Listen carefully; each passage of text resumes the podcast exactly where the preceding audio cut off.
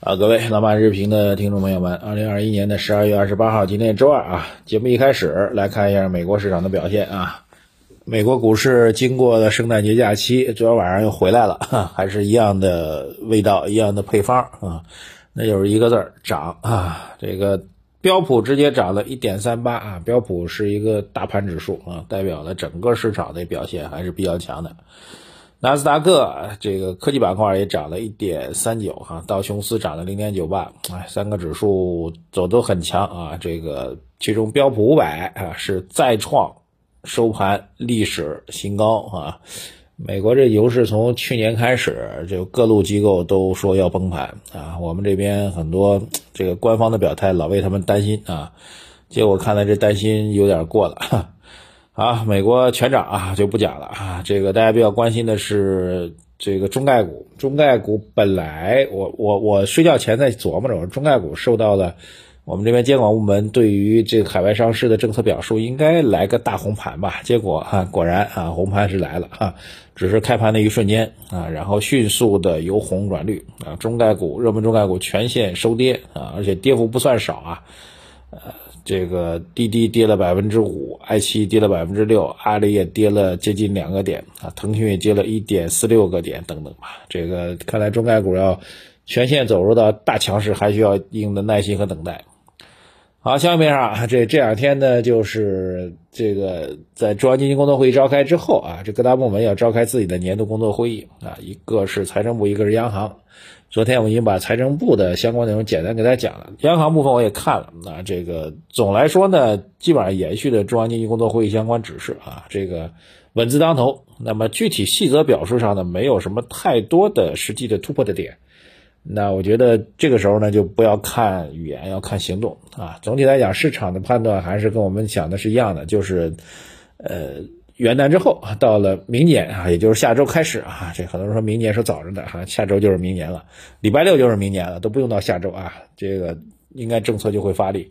央行跟财政部的相关表示，应该还是要配合相关的政策落实的啊，这个包括总量的货币政策呀，包括财政政策方面支持啊等等，这是一个事情啊。第二事情呢，昨天市场盘面当中呢，这个新能源板块啊，特别是呃。光伏、风电暴跌啊，出了一个乌龙，突然传出一个传闻，说是国金证券的某分析师，知名分析师，名字没有啊，然后说这个说国家不搞这个整个电网的建设投入了，一下子整个板块就给崩掉了，这很奇怪啊，这个子虚乌有，因为纯属造谣，我觉得这种事情还是应该。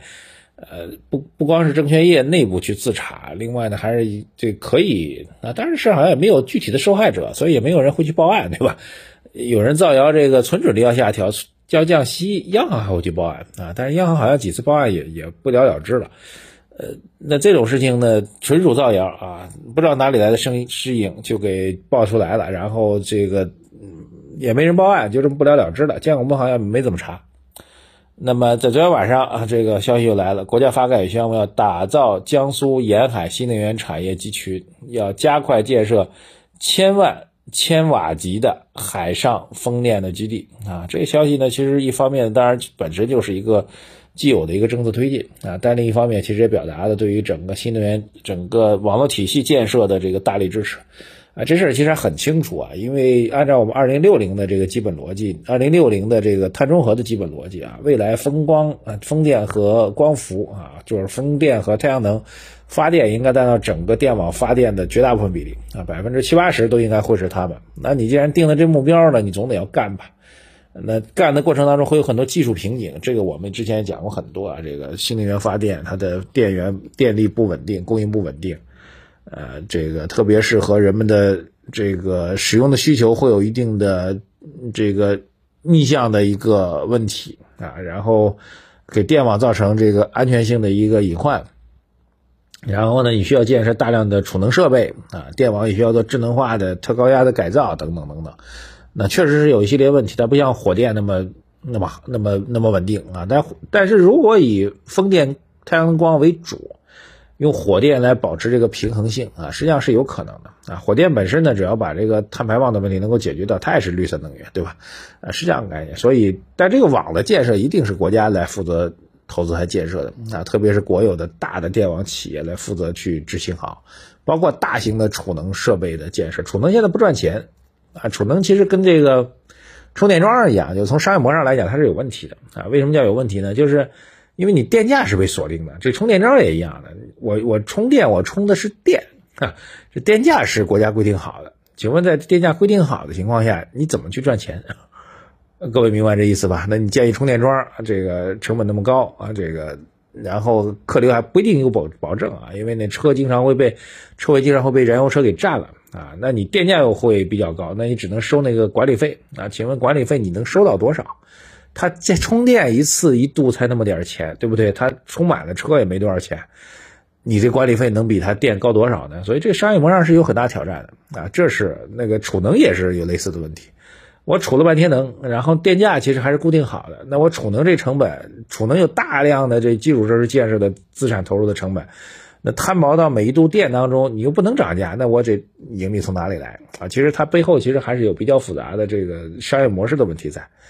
呃，哦，对了，提到这儿说一下，我们的公号啊，本本周的这个研报免费研报已经推送给大家了哈，这个大家到微信公众号“财经马红漫”首页底部的话输入“报告”两个字来获取啊。这次给大家推了一个。长篇的重磅的这个储能行业的研究报告，但是我看了一下关于商业模式的，他没聊。但是各位可以知晓这件事，就是为什么充电桩好像发展没那么快，为什么储能发展没那么慢？就道理很简单，就是我投那么多钱去建充电桩，充电桩还行啊，我充那么多钱去建一大储能电站，我怎么赚钱？这事儿没拎没拎清楚。哈，这事儿我刚才讲这逻辑大家能够听清楚吧？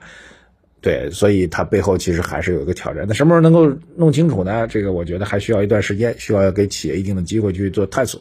好，这是第二个大问题啊。第三个大问题呢，就是昨天市场表现很疲沓啊。但是从历史数据上来讲呢，一般来讲元旦前市场指数走强还是这个有一定机会的。历史上来讲，上涨的概率大概在六成左右啊。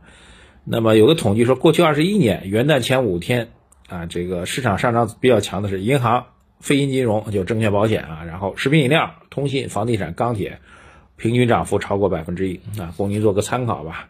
那么里外里算市场，哎，这个压股票如果压的比较，就我们纯属压住啊，那可能食品饮料。